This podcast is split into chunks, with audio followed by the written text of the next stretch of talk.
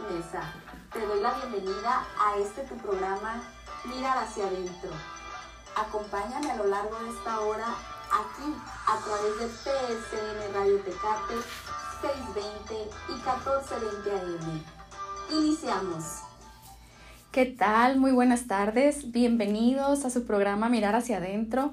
Gracias por estar en sintonía. Los invito a que se queden a lo largo de esta hora para, pues ahora sí que reflexionar conmigo sobre este tema que les quiero compartir el día de hoy y que es un tema muy interesante y a la vez un tanto desconocido para algunas personas. No, no tienen el conocimiento o no saben específicamente de qué se trata y cómo poder de alguna manera apoyar a las personas que padecen el síndrome del que les voy a platicar el día de hoy. No sé si en algún momento habrán escuchado hablar del el síndrome de Tourette. Este es un síndrome que muchas personas padecen, en especial hombres. No se sabe específicamente por qué es más común en hombres, pero que al día de hoy pues se sigue de alguna manera investigando y sobre todo buscando los pues los tratamientos adecuados para que la persona haga su vida de la mejor manera o le interfiera lo menos posible en su calidad de vida pero sobre todo aquí también considero, y por eso, precisamente por eso, el día de hoy quise compartir con ustedes el tema, porque sí es importante que tengamos el conocimiento para poder ser empáticos de alguna forma con las personas que padecen este síndrome y sobre todo ser tolerantes, porque muchas veces como desconocemos el tema o no sabemos específicamente de qué se trata o, o qué conlleva este síndrome, nos volvemos a veces un tanto intolerantes y no apoyamos a las personas que padecen este, este síndrome, ¿verdad? Entonces, por lo mismo, me pareció muy, muy importante compartirlo con todos ustedes el día de hoy. Quizás alguno de los radioescuchas que esta tarde tienen por ahí la oportunidad de estar escuchando el programa, ya conocen o han tenido contacto con, algún, con alguna persona que tiene este síndrome o en, inclusive muchas veces en la familia, ¿sí? En la familia hay alguien, hay un familiar cercano que padece el síndrome de Tourette. Déjenme platicarles de qué se trata este síndrome y cuáles son las características principales que, que, las personas que lo padecen van a manifestar esos, pues digamos, esos síntomas desde que se está eh, detectando los primeros indicios para llegar a un diagnóstico y esos también, pues esos síntomas visibles o muy comunes que hacen que las personas que estemos alrededor, pues nos demos cuenta que algo está pasando con esa persona, ¿no? Entonces, fíjense que el síndrome de Tourette es un trastorno meramente neurológico, esto es a nivel eh, neurológico, la cuestión aquí, cómo se manifiesta y propiamente empieza en la infancia o en la adolescencia, es más común que empiece en estas etapas de vida o es decir, antes de los 18 años. Es cuando regularmente se va a diagnosticar y el síndrome se va a manifestar.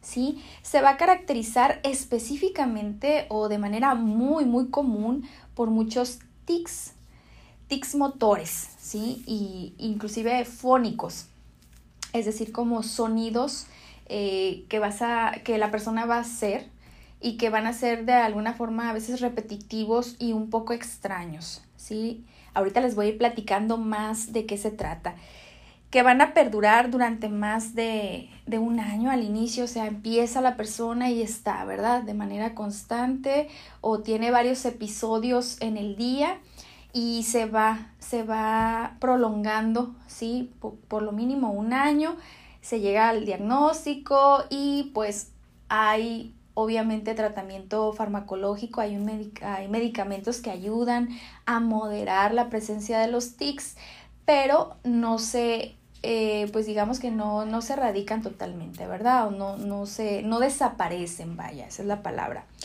En este caso, por lo general, los primeros síntomas, insisto, son movimientos involuntarios, estos tics de la cara, de los brazos, ¿sí? O de los miembros, eh, de, del cuerpo, de algún miembro de tu cuerpo o del tronco, ¿sí? A lo mejor algún movimiento raro, repetitivo e involuntario, sobre, sobre todo involuntario, ¿sí? Es decir, la persona no tiene de alguna manera el control sobre este movimiento y se da de manera involuntaria. Estos tics suelen ser frecuentes, repetitivos y rápidos, es decir, como no tienen una duración muy, muy prolongada. Suelen ser de corta duración, pero sí suelen ser repetitivos, es decir, a lo largo del día pueden presentarse varios episodios. ¿sí? El primer síntoma y el más habitual es un tic facial. Esto a nivel de, de la cara es, puede, puede, ser, por ejemplo, un parpadeo muy marcado, ¿sí? Una contracción de la nariz, el arrugar la nariz de una manera muy, muy marcada también, o ciertas muecas, hacer muecas con tu cara, ¿sí? Entonces, esos son los tics como más comunes y que nos pueden dar ese indicador de que la persona pudiera presentar este síndrome y en este caso se pueden de alguna manera reemplazar, a veces estos tics desaparecen o se reemplazan o se agregan en otros casos también otros tics, por ejemplo, en el cuello, ¿sí? en el tronco de nuestro cuerpo o en algún otro de, de nuestros miembros. Ya les decía, en los brazos, puede ser en la pierna también, en las piernas. Entonces, tienen como estas características, ¿verdad? Los más comunes, y ya se los comentaba también ahorita al inicio del programa, pues van a ser los tics vocales. Sí, estos estos tics vocales, perdón, son vocalizaciones. Generalmente se producen junto con los movimientos. Es decir, si la persona está teniendo como ese parpadeo eh, o esas muecas en la cara, regularmente va a ir acompañado de alguna vocalización, algún sonido que, se acompaña durante ese tic motor, ¿sí? Y estas vocalizaciones pueden incluir gruñidos, garrapeos, así como cuando rascas tu garganta, carraspeos, perdón, gritos, así como una especie de grito y inclusive hasta ladridos en algunos casos, como un sonido parecido a algún ladrido, ¿verdad? Y pueden expresarse con lo que se conoce, no sé si han escuchado sobre este término, como la cropolalia. La cropolalia viene a ser el uso involuntario de palabras obscenas. Fíjense qué interesante, ¿verdad? O palabras o ciertas frases inapropiadas en, en, el contexto social, en los contextos donde tú te desenvuelves, ¿no? Donde la persona con el síndrome se va a desenvolver.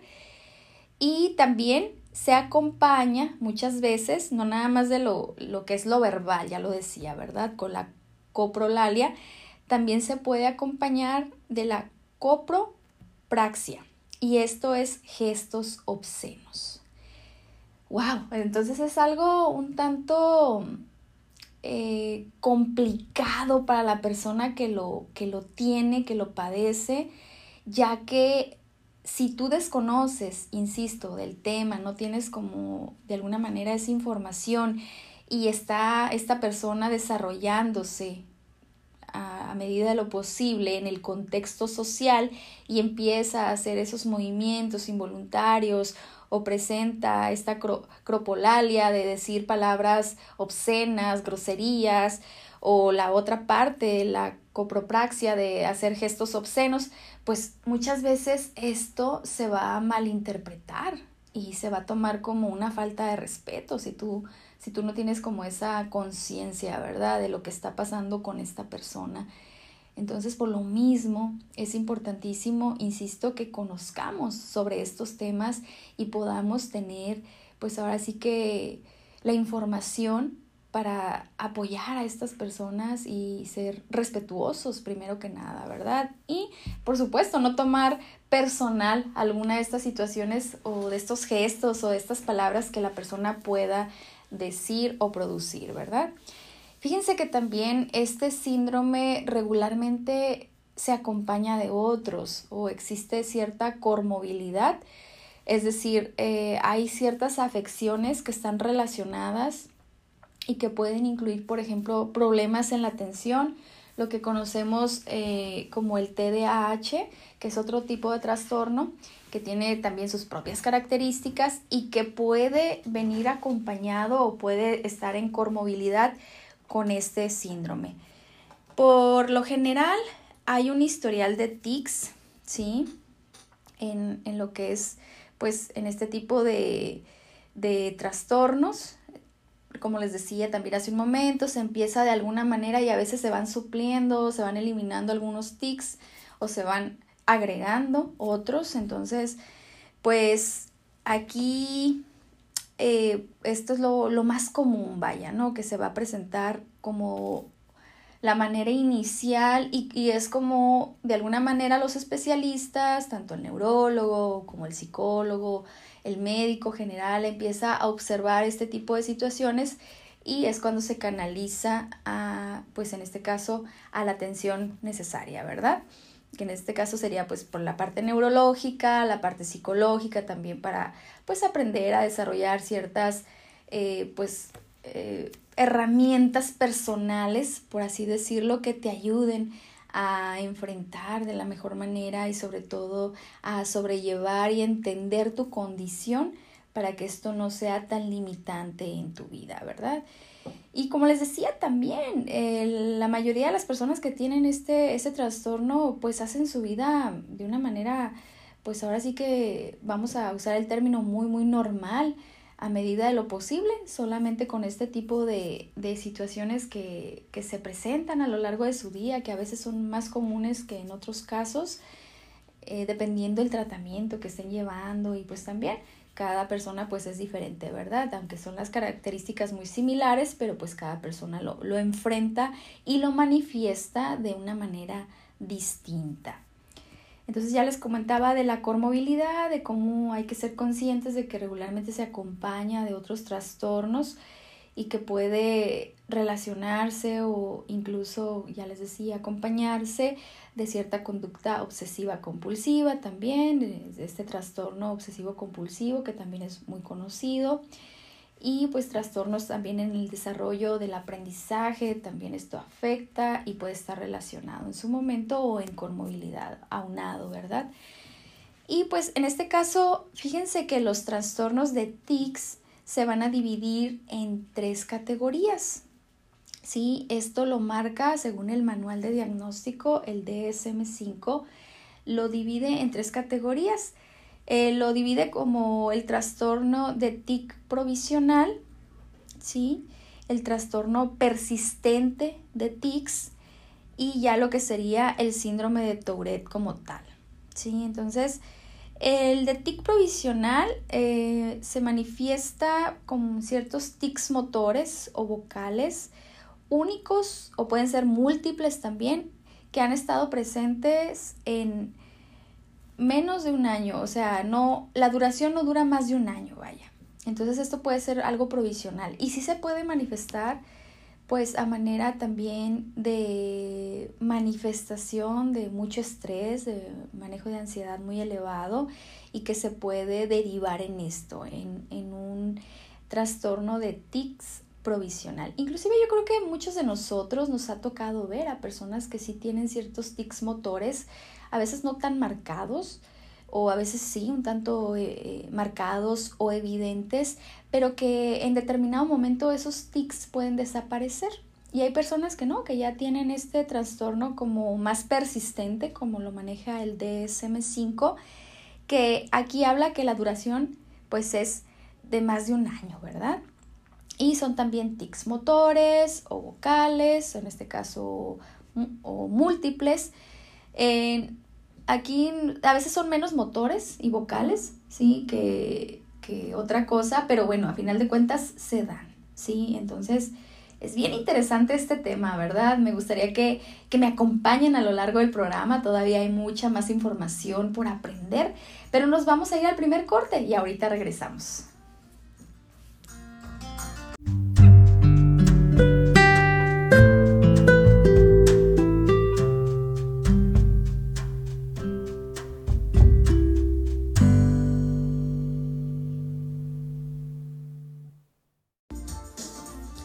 Seguimos con este tema tan interesante que de verdad es muy importante que tengamos conocimiento de él.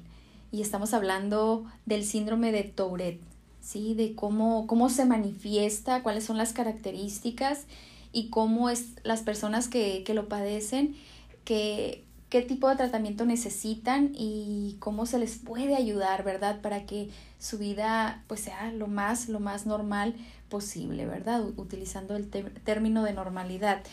Y ya les hablaba de cómo el, el manual de diagnóstico, el DSM-5, dividía eh, los tics en tres categorías antes de irnos al corte, en los tics provisionales, los que duran menos de un año, el trastorno persistente de tics que duran más de un año y ya considerado el síndrome de Tourette, pues también más de un año, que son tics motores y vocales que han estado presentes durante más de un año y persisten y ya a base de todos los estudios y las revisiones se concluye que ya es como tal el síndrome de Tourette.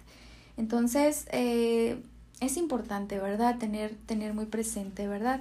Los pacientes pues van a tender a manifestar, las personas que, que lo padecen, pues este conjunto de tics en cualquier momento dado, o sea, no es como algún uh, momento en especial que se pueda presentar, o sea, es como ya les comentaba, es involuntario, entonces la persona regularmente no, pues no tiene control de esto y puede suceder en cualquier momento del día, ¿verdad?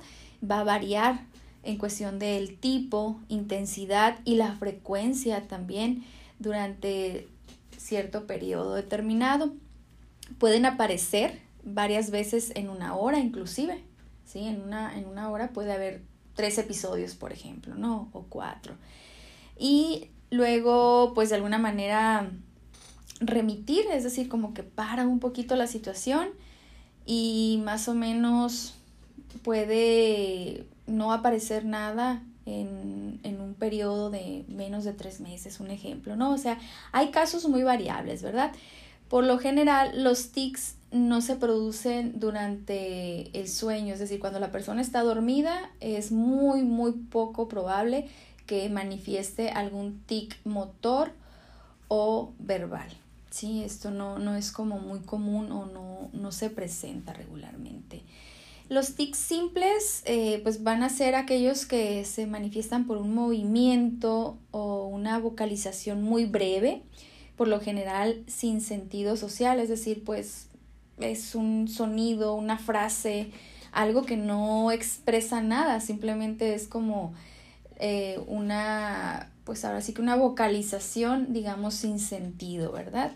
Y los tics complejos, estos van a durar más tiempo y pueden implicar una combinación de tics simples, ¿sí? O sea, como que aquí se combinan varios de los más simples, de los más comunes y duran más tiempo. Pueden parecer que tienen cierto sentido social, es decir, como ciertos gestos o palabras reconocibles, pero de alguna manera siguen siendo tics, ¿no? O sea, no tienen como una intención específica y algunos, eh, algunas personas eh, pueden llegar a suprimir voluntariamente sus tics por un corto tiempo, por segundos o minutos. Algunos inclusive notan, si llegan a notar cierto impulso, aunque ya les decía yo que es algo un tanto o involuntario en sí, como que hay ciertos factores que la persona va aprendiendo a identificar o, ciertos indicadores que la persona va aprendiendo a identificar y que esto puede pues hacer que noten el impulso premonitorio para realizar el TIC y esto les ayuda a que puedan de alguna manera controlarlo un poco, ¿no? O modularlo, por así decirlo. Ya les comenté y se los vuelvo a decir, no son de carácter voluntario y no representan, esto es bien importante y no lo dejemos de lado, no representan mala conducta. Es decir, la persona no lo hace porque es una persona grosera, imprudente, poco sociable. No, la persona lo hace porque esto es una descarga a nivel neurológico que no puede controlar y que se manifiesta a través de estos movimientos involuntarios, tanto pues cuestión motora en movimientos o en sonidos, en vocalizaciones, ¿verdad? Ciertas palabras, ya se los decía también al inicio del programa, lo que es mejor conocido, sí, como lo que sería la cropolalia, que son el uso involuntario de palabras obscenas o palabras groseras, que son inapropiadas, por supuesto, en el contexto social, y la copropraxia, gestos obscenos. ¿sí? Esto es como que lo más, lo más característico, ¿sí? Entonces no lo dejemos de lado para tener esa tolerancia y ese, pues sobre todo ese respeto, ¿verdad? Por las personas que, que manifiestan este síndrome, que lo enfrentan, que lo viven todos los días. Y pues ya les comentaba, hay un proceso de diagnóstico, eh, pues se hace un diagnóstico clínico, obviamente, se hace cierta evaluación. Hay que diferenciar muchas veces el síndrome de Tourette de tics transitorios, o sea, lo que ya les comentaba, esos que duran menos de un año y que quizás el detonante fue alguna situación muy, muy estresante, pero que a final de cuentas se, se maneja, se, se trabaja, por supuesto, muchas veces en terapia y transcurre el tiempo y logra esto ser algo transitorio o que desaparece. ¿Sí? Entonces esto no lo dejemos de lado. Y en el síndrome de Tourette, pues ya esto es algo que se diagnostica cuando las personas tienen estos tics motores, como, tanto motores como vocales, que han estado presentes y persistentes durante más de un año. ¿Sí? Entonces aquí se empieza a hacer como la diferenciación del diagnóstico, según ahorita les hablaba, en cómo se cataloga, ¿verdad? ¿Y cuáles son los tratamientos o cuál es el tratamiento más adecuado para las personas que tienen el síndrome de Tourette? Bueno, pues se recomienda eh, que cierto, pues hay ciertos tratamientos para suprimir los tics solo sin solo si está interfiriendo de manera significativa con las actividades, con la, en este caso, la autoimagen del niño del adolescente, del joven que ya tiene eh, pues este proceso o ya está su diagnóstico como tal. Y pues en este caso el tratamiento no va a modificar la evolución natural del trastorno, pero sí va a ayudar muchas veces a disminuir la presencia de estos tics. Eh, a menudo el tratamiento, eh, en este caso, a veces puede ser evitado eh, si los médicos y pues los especialistas ayudan a los niños y sus familias a entender la historia natural de los tics si, si el personal, por ejemplo, escolar, el personal docente puede ayudar a sus compañeros de clase también a comprender el trastorno. Digamos que se puede prescindir de la medicación muchas veces si realmente los tics no son tan significativos, si se presentan no de una manera tan frecuente y, y si se hace una sensibilización, más que nada es lo que se trata aquí de, de, explicar, ¿verdad? Si se sensibiliza al entorno sobre lo que este niño, este adolescente, este joven o esta joven está viviendo, bueno, a veces sí se puede prescindir un poco del tratamiento médico o tomarlo en bajas dosis según recomiende el especialista. Todo para favorecer, pues, que haya un, un mejor control y que sobre todo, ya se los decía, que la persona pueda hacer eh, pues sus actividades.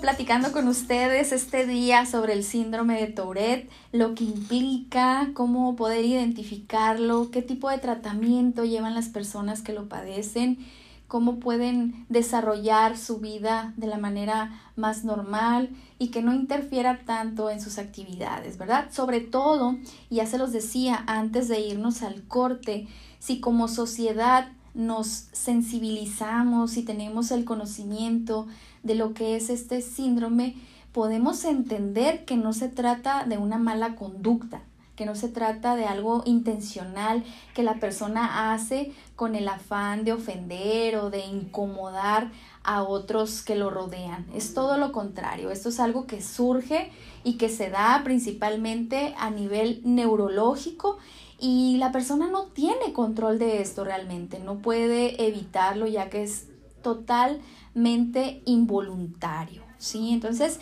también existen ciertos detonantes como el estrés, la fatiga, que pueden empeorar los tics. Si tú ya tienes esta situación o tienes este diagnóstico del síndrome de Tourette, eh, los tics a menudo son más eh, prominentes eh, cuando el cuerpo está relajado o, por ejemplo, cuando estás mirando la televisión, pero también se puede manifestar de manera más frecuente si hay ciertos detonantes de estrés o de fatiga. Pueden disminuir cuando los pacientes se dedican a ciertas actividades, eh, por ejemplo, cuando están enfocados en sus actividades escolares o laborales, que tienen como de alguna manera la, la, parte ocupacional y están en un estado pues tranquilos, de relajación, que no hay factores estresantes que los puedan tornar más vulnerables. Pocas veces, en este caso, los tics van a interferir con la coordinación motora. No quiere decir que la persona no pueda caminar bien o que se caiga o que tenga algún incidente por falta de coordinación. Es simplemente que se presenta, son movimientos involuntarios que pues sí se van a notar, pero que no van a interferir de una manera directa con la coordinación motriz. Los tics leves también rara vez causan problemas, a diferencia de los tics más graves que ya interfieren un poco más, particularmente lo que ya decíamos, la coprolalia, el decir ciertas palabras obscenas, groserías y que son a veces muy muy recurrentes, ¿verdad? Y pues eso sí puede en su momento ser socialmente complicado, ¿sí? A la hora de relacionarse estas personas porque los que están alrededor pueden ser, sentirse en determinado momento agredidos o pues muy incómodos cuando la persona eh, de la nada, por ejemplo, le dice una grosería a la otra, ¿no? Y pues te quedas pues, ay, pues yo no te dije nada, yo no te hice nada, ¿por qué me dices eso, no? Bueno, entonces, si conocemos o sabemos que esta persona tiene el síndrome de Tourette, vamos a entender por qué esta situación, ¿verdad? Y pues aquí, más que nada, insisto, como psicóloga, lo que se busca es que el estilo de vida de las personas que tienen síndrome de Tourette sea de lo más pues tranquilo, normalizado, que puedan ellos desempeñarse de la mejor manera en sus actividades cotidianas y pues que tengan vidas productivas a final de cuentas, que puedan desarrollarse en lo que les gusta. No hay barreras para sus logros en la vida personal y profesional. Esto no debe ser o no debe significar una barrera para las personas que lo padecen.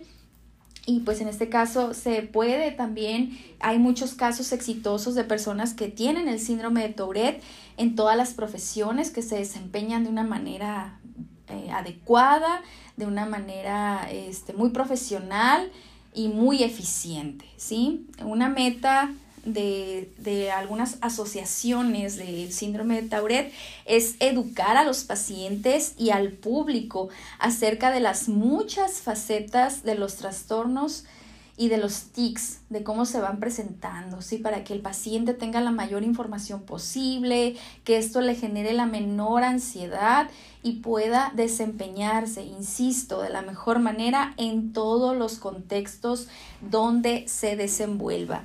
Y pues aquí con el aumento de la comprensión y la tolerancia del público, lo que les decía que es bien importantísimo eh, acerca del síndrome de Tauret, son de vital, vital importancia para que la gente que esté alrededor sea tolerante y respetuosa de quienes sufren este trastorno. Esto es bien importante, por favor no lo dejemos de lado ya casi para terminar el programa les recomiendo algunas películas que nos pueden dar como una ejemplificación si no hemos tenido la oportunidad de conocer de manera directa a una persona que tenga síndrome de Tourette. Les, les recomiendo la película Tok Tok, que está por ahí en alguna de las plataformas donde hay muchas películas como Netflix. Eh, esta película habla de diferentes trastornos y uno de ellos es el síndrome de Tourette. Hay otra donde eh, se habla también del tema, una familia peculiar, que también está ahí en la plataforma. Y como caso o como dato interesante, ya para finalizar, fíjense que pues la mayoría de nosotros hemos escuchado hablar de Mozart, eh, ya que pues él es, eh, pues es un personaje muy, muy, muy conocido, ¿sí? este compositor y pianista austriaco. Fíjense que se planteó en el año de 1983 en el Congreso Mundial de Psiquiatría en Viena que probablemente Mozart tuvo síndrome de Tourette, ¿sí? ya que el aclamado compositor cumplía con ciertos eh, parámetros del diagnóstico debido a sus movimientos de la cara, las manos y los pies de forma repetitiva. Entonces, fíjense, ahí está ese dato, ¿verdad? No, no tenemos todos los elementos porque pues es alguien que vivió ya hace eh, bastantes años, pero se, según los antecedentes, la historia y todo lo que se sabe acerca de este famosísimo compositor y pianista es que él pudo haber padecido el síndrome de Tourette. Entonces, bueno, ahí se los dejo como una reflexión, ¿verdad? De cómo muchas veces este tipo de, de síndromes, de trastornos están ahí en personas eh, que conocemos o en personajes muy notables y no sabemos específicamente de qué se trata. Pues me despido esta tarde de ustedes, les agradezco el haber estado en sintonía y los espero aquí la próxima semana con otro tema interesante para reflexionar. Y ya saben, me despido con nuestra frase, quien mira hacia afuera, sueña, pero quien mira hacia adentro, despierta. Que tengan una excelente tarde de viernes. Muchas gracias.